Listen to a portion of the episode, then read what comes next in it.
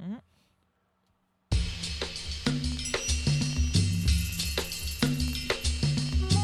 Ici Marie-Hélène Frenette-Assad à bord du Transistrock pour le carrousel international du film de Rimouski. À mes côtés, Monsieur Steven Boivin, DG du festival Transistor, et aujourd'hui, on reçoit le cinéaste Arabal. Bonjour Ara. Bonjour. Alors aujourd'hui, on est évidemment ici pour le carrousel euh, de films de Rimouski. Je me demandais, ben, premièrement, comment ça se passe? Euh, ton arrivée, t'es déjà été ici depuis quelques jours? euh? Ben, je suis là depuis hier soir. J'ai arrivé à mon hôtel, puis je me suis commandé des, des huîtres puis des frites, puis j'ai Oh, yeah. les élections, puis Ah. j'ai vu ça tout passer en cinq minutes. Ouais, c'est ça. À 8h05, on savait c'était qui qui allait gagner. C'était vraiment weird. Habituellement, c'est comme plus long. Les, les- les analystes s'attendaient à une très longue soirée électorale, euh, à peine le temps de finir tes frites. Ouais, ouais, non. Toi, en venant ici, qu'est-ce qu'un cinéaste cherche ou aime retrouver, ou veut retrouver dans un festival comme celui-ci? Ah, ben, pour être honnête avec toi, je connais pas beaucoup le festival parce que je viens euh, d'arriver, puis on a fait quand même beaucoup de tournées avec. F- fait que pour répondre à ta question, je pense pour moi, c'est euh, c'est juste de visiter un nouveau coin. Je connais pas Rimouski. Mhm. Puis le monde de- du festival sont super chaleureux, sont très, très gentils. Fait que, euh, on va voir ce soir. Je fais une présentation de, de l'ouragan Fuck You Tabarnak, mon Mhm. premier euh, gros court-métrage, puis mon premier long-métrage. Fait que c'est, cool de, de faire le, le père des deux. Puis, euh, je sais pas, je pense que demain, je vais aller en, en sous-marin peut-être ou euh, me promener puis euh, checker euh, cette belle ville qui, qui est un peu froid en ce moment.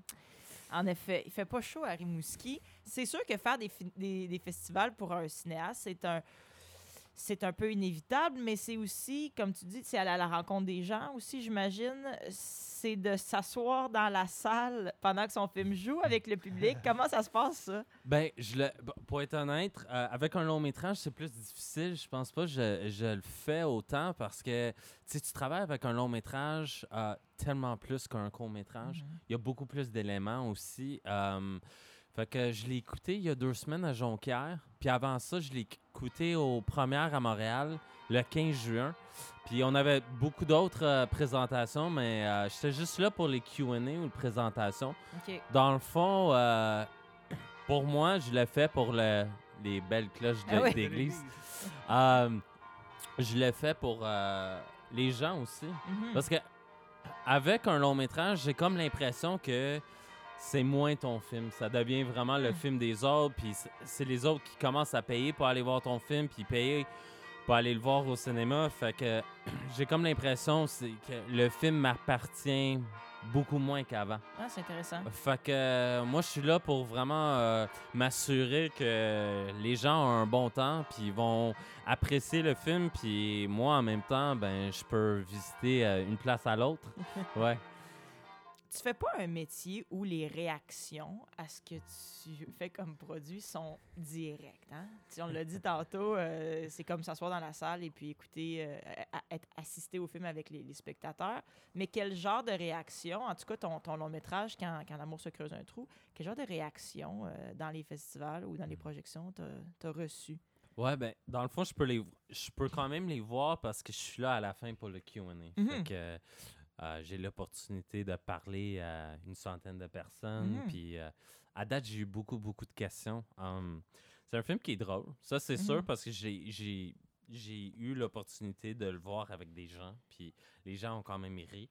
Mais en même temps, tu sais, c'est quand même un sujet délicat. Ouais. Fait que ça va toucher tout le monde euh, d'une autre façon. Moi, moi, je pense je fais du cinéma, je suis capable de le dire, mais je fais du cinéma qui ne laisse personne indifférent. Um, c'est c'est soit t'aimes ou t'aimes pas, ou t'es, des fois t'es entre les deux. Puis euh, je fais souvent poser les- la question euh, pourquoi on écoute ça en ce moment? Puis j'ai le même feeling quand je m'assois, puis j'écris un film aussi. Mm. Euh, j'essaie de comprendre le sujet pendant que je l'écris, puis euh, pour moi, souvent, je rentre comme pour la première fois comme un spectateur. Fait que euh, moi, si t'as ri ou t'as pas aimé, euh, si tu sors du cinéma puis tu sors avec un peu de questionnement, c'est là où j'ai, en tant que cinéaste, où je crois que j'ai gagné.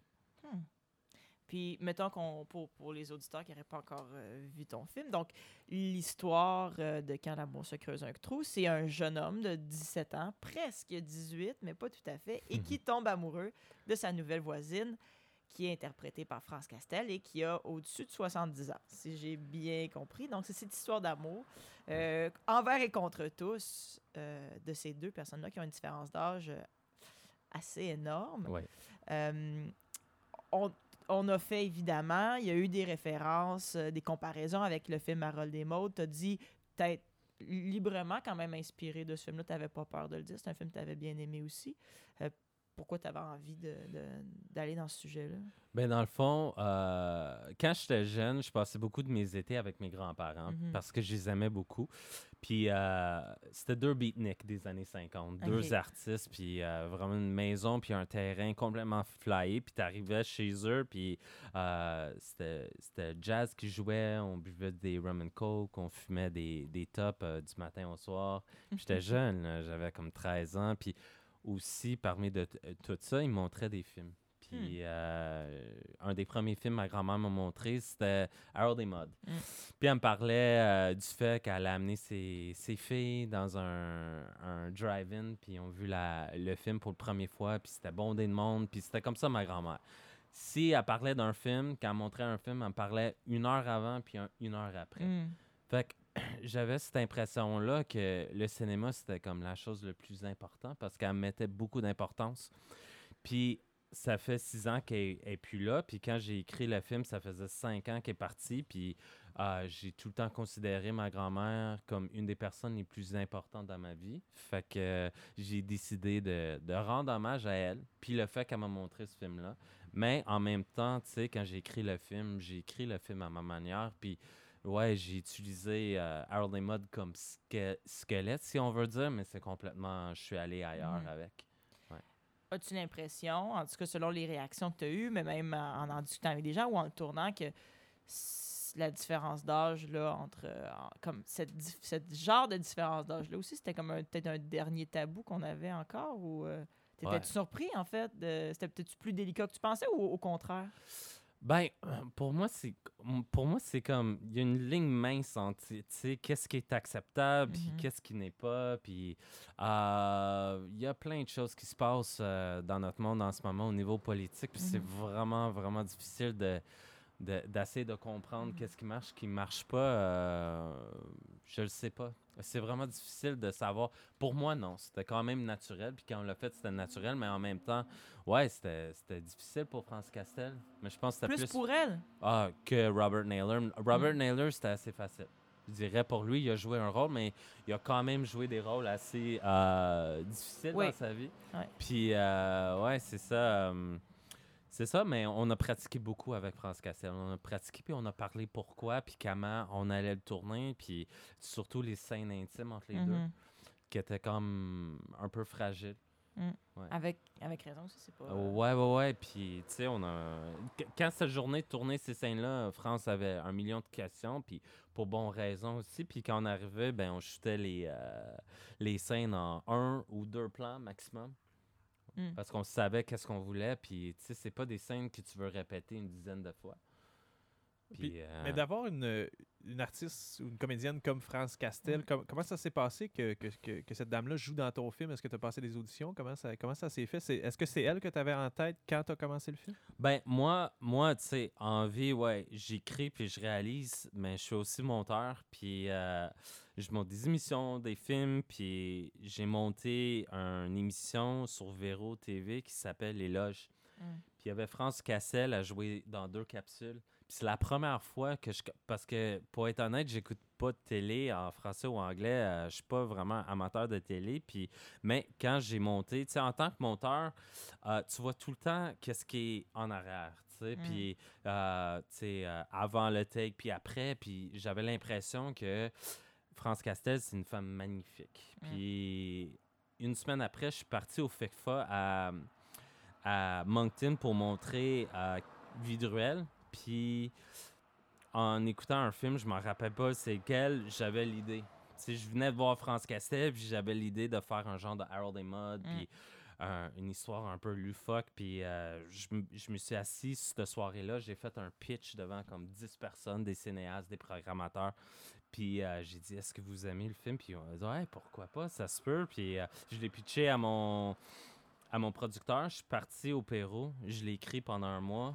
Ben, 16 jours. 16 jours au complet, j'ai écrit le film à la main euh, dans une petite maison que j'ai louée. Puis euh, c'est ça, je l'ai envoyé. J'ai scanné pendant 9 heures dans un petit place Internet vraiment en poche. Puis euh, je l'ai envoyé aux acteurs, Julie, Patrice Ouais. Euh, Eux-mêmes, parce que eux, eux, tu sais, tu les voyais comme étant les acteurs qui allaient Ouais, jouer les je les Patrice avais en- Robitaille et Julie Le Breton. Je les avais en, en tête, puis pour vrai, je savais même pas que Julie et Patrice jouaient beaucoup ensemble. Ouais, Ah. Québec-Montréal, Maurice Richard, mais d'autres films, je savais pas. Fait que, C'est constant. Ils jouent constamment ensemble. C'est hyper intéressant, en fait. Ça aussi, c'est intéressant. de- des acteurs qui se connaissent déjà, qui sont déjà La chimie complices. est là, Ouais. tu sais, déjà. Ouais, ouais, vraiment là. Puis tu devrais voir sur le plateau. euh, Ouais. Ils s'aiment. C'est vraiment deux amis. euh, Ouais. euh, ils s'aiment beaucoup. Puis euh, c'est ça. Je l'avais, je l'ai écrit pour France Castel. Puis j'écoutais du Ella Fitzgerald Ah ouais. et du Miles Davis. À chaque fois que j'écrivais son personnage pour rentrer dans l'atmosphère de France Castel ou du personnage Florence. Puis euh, qu'est-ce qui est arrivé, c'est que quand je suis revenu, euh, quelqu'un m'a dit il faut que tu écoutes, tout le monde en parle, tu vas capoter. Fait que j'ai écouté, puis là, France a commencé à parler de son amitié avec euh, Nina Simone, Oh my God. Puis puis Miles Davis. Non, c'était pas Ella, Ella Fitzgerald, désolé, c'était c'était Nina Simone. Puis euh, quand j'ai dit l'histoire à, à France, on était les deux, OK, wow, on a quelque chose dans les mains, Mm. là, ça pourrait marcher. Fait que je le sentais vraiment comme dans mon âme, là. Puis, euh, ouais, ça marchait avec elle. Tout de suite, on s'est rencontrés, j'ai fait le pitch. euh, on s'est assis euh, une heure ensemble, on mangeait le déjeuner, puis c'était vraiment un beau moment. Ah, wow. Ouais. On le sait, au Québec, ça peut prendre beaucoup de temps avant qu'un film se fasse. Là, Ouais. peut-être que ça a été un peu moins pire là, pour, pour, pour toi.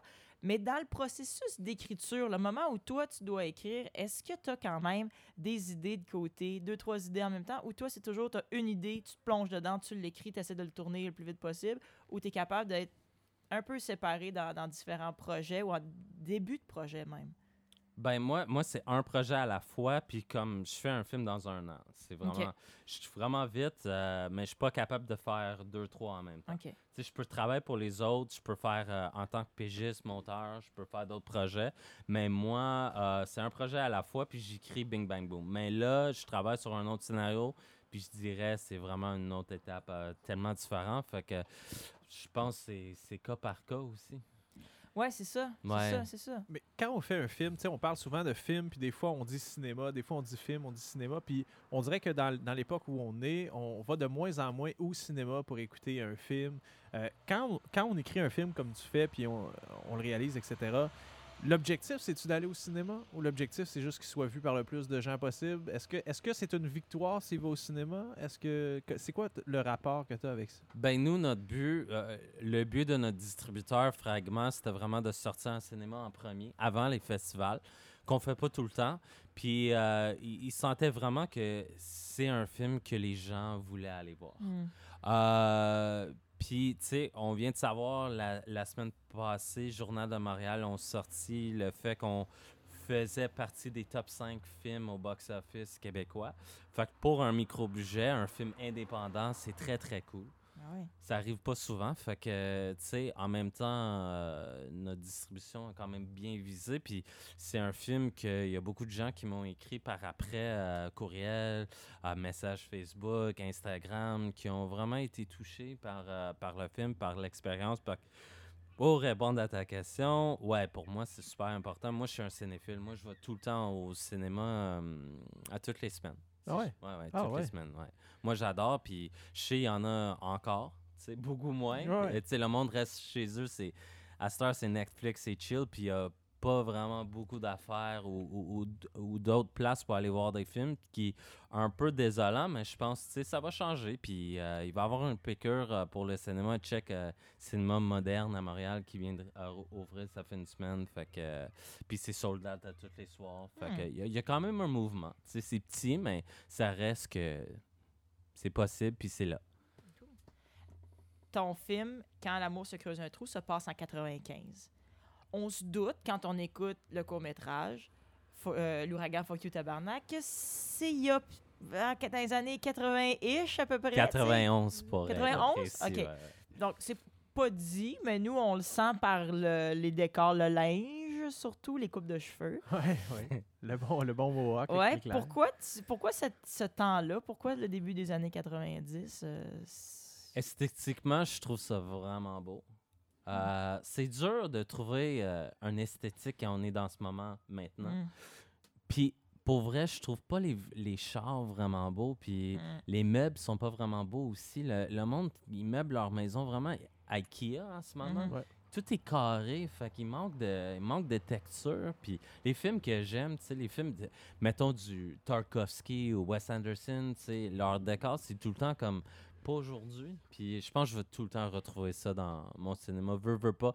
Même en ce moment, j'écris de quoi qui est un peu moderne. Puis je pense euh, rendu au costume puis, euh, puis euh, décor, on va complètement aller ailleurs aussi parce que je trouve qu'est-ce qu'on regarde maintenant, euh, ça m'offre pas beaucoup. Tu sais, on le vit à- jour à jour. Puis c'est le fun quand on écoute un film qu'on on se fait mettre ailleurs. Pas tous les films, mais les films que j'aime mettre aussi. Mm. Puis euh, pas comme dire c'est, quel temps exactement, mais ouais. Mais est-ce que c'est une euh, est-ce que c'est une période qui, est aussi un compromis euh, au niveau financier aussi, j'imagine? Parce que si tu faisais toujours des trucs qui se passent il y a 100 ans, euh, ça, ça coûte quand même assez cher à faire. Est-ce que c'est une période qui est... Encore Entre accessible. là, Ouais. Ouais, ouais, ouais, je dirais. Puis, tu sais, moi, j'ai tout le temps fait des films à très petit budget. mhm, Puis euh, on n'avait pas le choix d'aller au village des valeurs, puis tout chercher ou aller à des places, euh, des genres de prix où on pouvait Mhm. tout meubler euh, des années 80, 90. C'est encore très possible. Je dirais, si on commence à rentrer dans les années 60, 70, c'est plus compliqué. Tu viens de parler de budget. Tu as fait une campagne de sociofinancement euh, pour ramasser, euh, je pense, un 4000 tu veux, pour aller pour euh, ton court-métrage pédophile, c'est ça? Ouais. Est-ce que c'est une alternative? Est-ce qu'on passe par là aussi maintenant pour, pour aller pour des courts-métrages? Est-ce que c'est comme ça que c'est quelque chose qui est intéressant ou pas? Ben, pour moi, j'ai comme une facilité de faire des films DIY, do it Mhm. yourself, euh, mais je le recommande pas nécessairement. Écoute, les, les deux années qu'on était nominés au Gala du cinéma québécois pour meilleur court-métrage, je pense qu'on était le seul euh, court-métrage qui n'était pas financé par les institutions. Euh, c'est sûr, quand tu es financé par les institutions, te- tu peux recevoir tu sais, entre euh, 50 et, et 200 000 pour faire un court-métrage. Moi, j'ai tout le temps fait des courts-métrages au moyen du bord. Tu sais, L'ouragan, je l'avais, je l'avais fait à- avec mon carte de crédit pour en bas de 10 000 Ah euh, sur pellicule. Fait que Ouais. Tout le monde a bossé très fort, personne n'a été payé. On n'avait même pas des trucks pour bouger l'équipement, on l'a fait tout à main. Puis, euh, ouais, ouais, ouais. Tu sais, écoute, on avait même une map écrite à la main pour aller d'une place à, à l'autre. Fait que euh, non, je le recommande euh, pas. Mais c'est une façon de faire les films parce que tu as l'opportunité de pas faire ton scénario révisé. Mm. Tu peux écrire quelque chose à l'état pur, puis faire un film comme tu veux. Un peu à la Kino. Je suis pas un quinoate, j'ai déjà fait Mhm. un film avec Kino, mais je pense mon, mon façon de ma façon de faire le cinéma, c'est un peu ça. Mais c'est sûr, avec le temps, je vais le faire de moins en moins, j'ai pas le choix. Sais, je peux Ouais. pas vivre, puis euh, c'est ça peut devenir très dur pour la morale. C'est pour ça je recommande pas du tout. C'est beaucoup de travail. Puis des fois pour rien, mais non, parce que tu as un œuvre qui va pouvoir toucher beaucoup de personnes puis voyager aussi. Ben Puis ouais. Ça, j'ai eu avec mes trois courts-métrages. J'ai été très chanceux dans, dans le sens que, tu sais, il y a beaucoup de, de gens que j'admets, je respecte, qui travaillent avec moi. Puis, euh, ouais, j'ai eu beaucoup de chance que le film a été vu dans beaucoup de festivals à, à travers le monde. Est-ce que, jusqu'à un certain point, pour un jour avoir accès au financement, il faut que tu aies fait comme quelque chose. Il faut que tu en aies fait un par toi-même. Ça fon- Je sais que ça fonctionne comme ça des fois pour le théâtre ou la musique. C'est-tu comme ça aussi pour le, le cinéma? Ah, Je dirais que oui. Euh, Mm. Ça commence. Tu sais, je suis pas le seul de le faire de, Non, ce non. moyen, de, de cette façon-là non plus. Puis, euh, Mais il y en a qui commencent, il y en a beaucoup qui commencent par l'ENIS ou l'UCAM, mais moi, je suis pas allé à ces institutions-là, fait que ça m'a pas donné... euh, Mais ouais, je dirais, t'as pas le choix de, de commencer par quelque part, tu sais. C'est- C'est soit c'est toi qui le finances ou il y a un oncle qui donne du cash. Ouais, ouais. Ça arrive, ça. Ouais, ouais, Ben, même mon oncle m'a ouais. déjà donné du cash pour, euh, je pense que c'était- c'était finaliser le financement sur le pédophile. Fait que, ouais. Mais d'ailleurs, ce, ce si tu nous parlais un peu de ce, ce court-métrage-là, qui est sorti il y a. euh, C'était c'était 2016-2017 2015. 2015, Ouais, ok. ouais, ouais. Donc, ton court-métrage pédophile, encore un, de l'humour noir, Très Euh, noir. très noir, une facture visuelle très différente Mm. de l'ouragan. Euh, on est l'ouragan, c'est noir et blanc, une facture, tu disais sur pellicule. On sent le grain dans, le, dans la facture visuelle de l'ouragan. On est complètement ailleurs pour, pour le film pédophile. Mais quand tu as voulu faire ce film-là, non seulement ton sujet et ton titre étaient assez évocateurs, mais pourquoi tu as choisi aussi cette facture visuelle-là? Plus léchée aussi, non? Ouais. Euh, ouais, ben, c'est parce qu'il fallait, je pense, pour ce film-là, c'était c'était une mémoire d'une petite fille, puis c'était c'était un- une mémoire un peu ludique aussi, puis je voulais rentrer dans... Parce que le pédophile, c'est vraiment comme... C'est un parallèle entre deux styles. Euh, Il y a un style qui est vraiment caméra à l'épaule, plus cru, qui nous fait rappeler un peu euh, l'ouragan, mais l'autre style est très léché. Mhm. C'est un peu le, le mémoire de la petite fille dans les années 80. Puis, euh, ouais, ben, j'aime, beaucoup jouer avec euh, deux styles, je pense. J'ai un style léché, j'ai aussi un style caméra à l'épaule. Puis, je pense à mon dernier film, mon long métrage, Quand l'amour se creu- creuse un trou, il fait exactement ça. Je Mm. pense que c'est un parallèle, une juxtaposition aussi entre deux univers, puis deux façons de tourner aussi. Tu as vraiment une façon, c'est très découpé, caméra à l'épaule, puis tu as l'autre où tout est sur dolly, qui veut dire des mouvements de, de caméra très précis. Souvent des scènes, des- une mise en scène qui est seulement un plan. Puis on voit les acteurs comme Julie puis Patrice, c'est leur univers, des parents comme vraiment pognés à l'intérieur d'eux. Puis je voulais tout laisser jouer euh, dans ce plan-là. Tandis que euh, France Castel, son univers de Florence, une femme beatnik, euh, plus hippie, ouvert d'esprit, j'essaie de faire quelque chose qui était l'opposé. C'est plus brisé, euh, puis il y a, il y a plus un découpage. On va voir la scène, il va être découpé dans à peu près six plans différents. Fait que j'ai, j'ai vraiment comme joué avec ça, puis j'aime jouer avec deux parallèles différents. Je sais pas si je vais retourner, mais je pense, ouais, j'ai comme deux styles que j'aime beaucoup jouer avec, puis je pense même avec Vidurel, qui est un film en noir et blanc, on a fait pareil aussi. Mm. On a vraiment joué avec un, un, un style qui est vraiment esthétique, puis l'autre qui est trash. Je pense que le, le premier film que j'avais fait, L'Ouragan, c'est très trash, Ouais. du début à la fin. Mais là, tous mes autres courts-métrages et mon long-métrage, j'ai comme joué avec les deux esthétiques parce que ça me faisait parler. Puis en tant qu'écrivain, je suis capable de jouer avec ces deux parallèles-là qui, qui offrent, je pense, au spectateur, qui est moi essentiellement quand j'écris, c'est euh, de comprendre un univers de deux perspectives différentes. Puis, on, on- est-ce qu'il y a, y y cette idée aussi de ne pas vouloir être toujours associé à un style, ne pas d'être dans une- d'être mis dans une petite boîte. Arabal fait pas nécessairement des films qui ressemblent à ça, ça, ça. Hmm.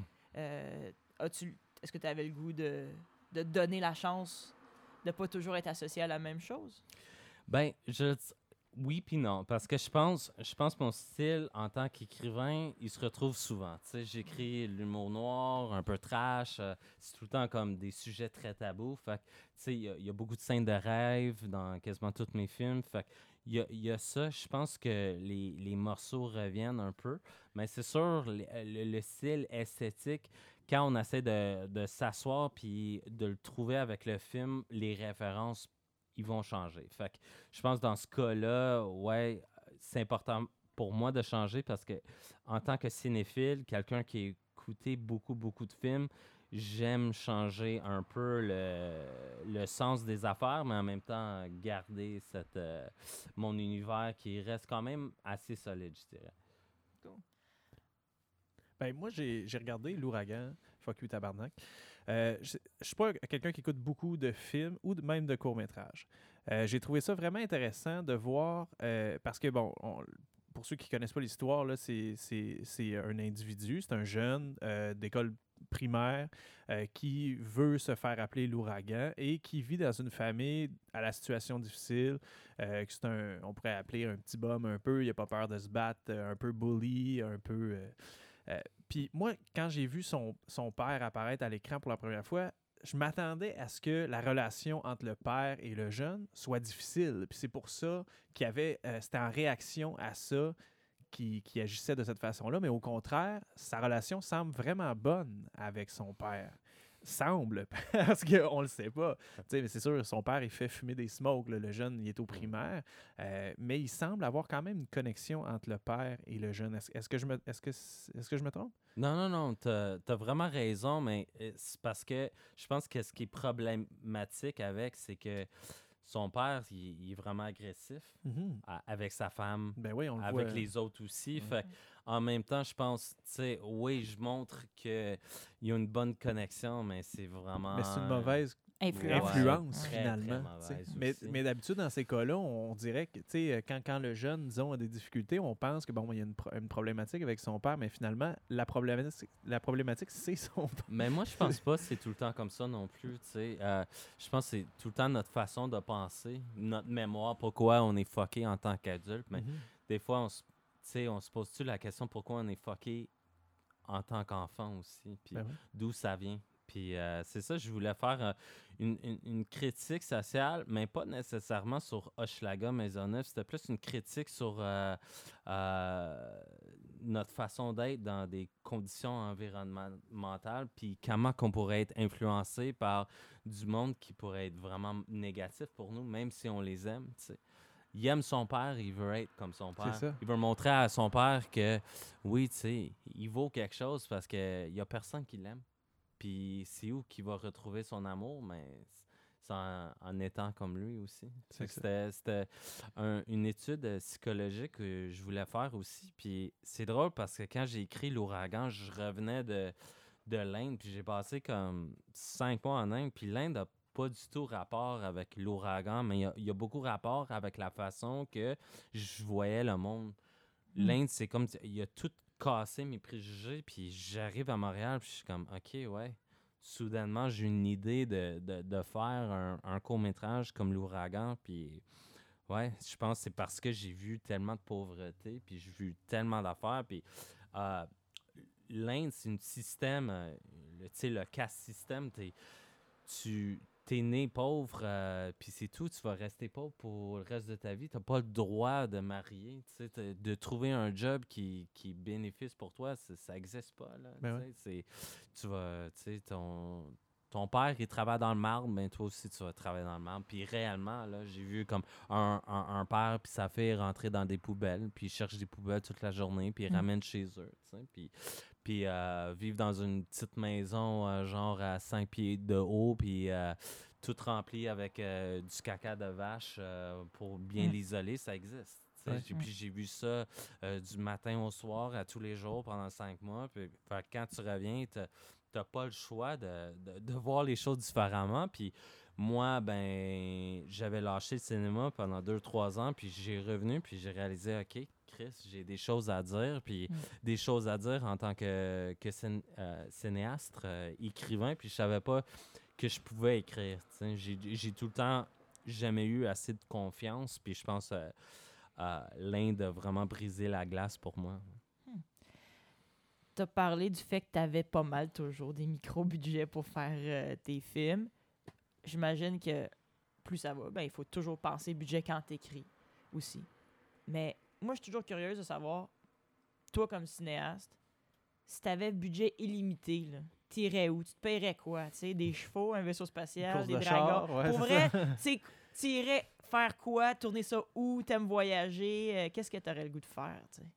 J'aimerais, pour vrai, j'aimerais faire un film qui est un peu comme sci-fi, mais pas sci-fi, pas avec des vaisseaux spéciaux, Non. genre euh, plus intellectuel, mais un genre de de révolte contre un, un système capitaliste avec tous des, euh, des gens de punk qui vont veulent faire une rébellion. Fait que t'a- t'amènerais l'armée puis tout ça, puis des grosses Mm. explosions, puis tu sais, comme comme détruire le White House, mais d'une façon comme cool, tu sais. Euh, cool. ouais, ouais, ouais, Puis faire ça partout dans le monde, tu sais. euh, détruire tous les politiciens, puis tout ça. J'ai tout le temps eu un rêve parce que je me dis, en tant que spectateur, j'ai jamais vu un film comme ça. Puis si j'aurais un gros budget, c'est c'est ça le film que je ferais. Puis, euh, anyway, j'essaie de bâtir pour éventuellement faire ce film-là. Fait que s'il y a des cinéastes qui écoutent, vole pas mon idée, s'il vous Ouais, c'est ça. Ben là, je pense que les, les récentes élections vont peut-être euh, inspirer quelques personnes. là, tu sais, euh, verra. Peut-être que tu vas avoir des mécènes pour embarquer. Ouais, mais si quelqu'un veut me contacter, n'hésite pas. si quelqu'un a du cash pour faire le film, je suis là. ouais. Ara, pour terminer, je te propose de- des petites questions en rafale. T'es-tu game? T'es Ouais. obligé de répondre vite, mais c'est des petites questions. Ok, bon? cool, ouais, ouais. OK. Alors, un film qu'on pourrait être surpris que t'as aimé? Oh, wow. Euh, ok, que je pense vraiment vite, c'est un, un film avec Matt Damon qui s'appelle euh, We Bought a Zoo. Ah ouais? Je trouve ça vraiment beau, super touchant, puis j'aime le fait qu'il a tout lâché pour vraiment travailler fort puis bâtir une famille. C'est quétaine au bout, mais euh, je trouve le film est fait avec beaucoup de cœur, puis c'est super sincère, puis Cameron Crowe, c'est un réalisateur que j'adore, puis quand je dis au monde que j'adore le film, ils sont comme « De quoi tu parles? » Mais c'est comme un film comme Hollywood, mais en même temps non, parce qu'il y a personne qui l'aime. Fait que, Bon. euh. Ouais, Il y a des films. de- Une trame sonore de film qui t'a marqué? Trame sonore de film qui m'a marqué. euh, Interstellar, j'ai Mm. trouvé, euh, je l'écoute. Ouais. Puis je dirais, ces films, j'ai- comme un peu de la misère à emballer, mais euh, ouais, il- celui-là, je l'aime vraiment beaucoup. Je pense avec le temps, ça restait avec moi. Puis trame son- sonore me fait beaucoup penser à du Philip Glass. Puis pour moi, c'est mon compositeur euh, vraiment préféré, comme Truman Show puis d'autres films ouais. qu'il a fait. Mm. ouais. Un festival de films qu'il faudrait qu'on découvre? Euh, ben, je pense Regard sur le cours, c'est le meilleur festival de court-métrage euh, au Canada.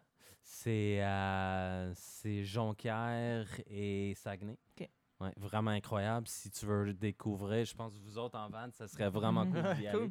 Ouais, ouais, pour rencontrer tous les cinéastes. C'est là la relève. Pour vrai, c'est à Regard. Ouais. Un piège à éviter quand on tourne son premier court-métrage. Euh, je pense trop découpé. Parce que trop découpé, on... tout le monde veut tout filmer, tu sais. On, on va filmer là. Et puis moins découpé aussi, je pense que c'est euh, je pense que c'est vraiment le truc. euh, quand on arrive en montage, on sait pas quoi faire. Puis quand on tourne aussi, euh, on a vraiment beaucoup à tour- tourner, soit efficace. Tout- chaque scène devrait être de 2 à 5 plans max. Hmm. Sauf si c'est une scène d'action, là, c'est un autre genre. Tu as, besoin comme beaucoup de plans, je pense, la majorité des films d'action. Mais sinon, euh, ouais, garde ça simple puis euh, réfléchis de moment à moment. Un film qui t'a donné le goût de faire des films. Hmm. Ben, je pense que c'est facile, on va retourner à la base. euh, Harold et Maude, je pense que c'est un des premiers, mais je pense que le premier film qui m'a fait découvrir le cinéma, comme j'étais comme, OK, ouais, je vois, il y a quelque chose en arrière de ça, c'est Goodfellas. Mm. C'est un moment où il fait le freeze frame, puis son père va lui battre, puis là, il fait un freeze frame, puis on entend la VO. C'est- comme la première fois que j'ai aperçu que le cinéma était manipulé, puis il y avait du monde qui travaillait en arrière de la scène. Mm. Puis J'avais 14 ans, puis euh, ce film-là m'a vraiment euh, fait découvrir, puis euh, je pense que j'ai changé la façon que j'ai vu le cinéma. Euh, pour ou contre le popcorn au cinéma? Euh, écoute, si tu vas voir un film au cinéma, attends-toi de- d'entendre un peu de bruit aux premiers 15-20 minutes. Mais je pense que c'est correct. Ça fait partie du game, puis euh, oui, pour.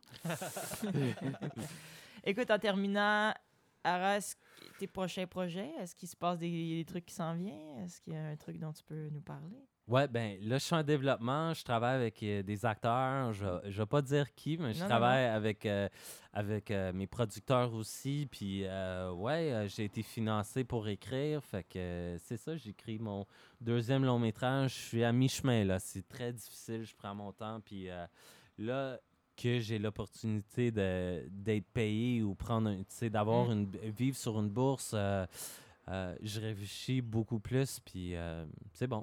Je suis quand même une place où euh, j'ai l'opportunité euh, de le faire finalement. Cool. Ben, Araba, merci beaucoup d'être passé dans le Transist Rock. Bonne chance pour la suite. Et ton film, Quand l'amour se creuse un trou, sera présenté à 21h aujourd'hui au Festival Carousel de Rimouski. Merci d'avoir été là. Au revoir. Merci à vous deux.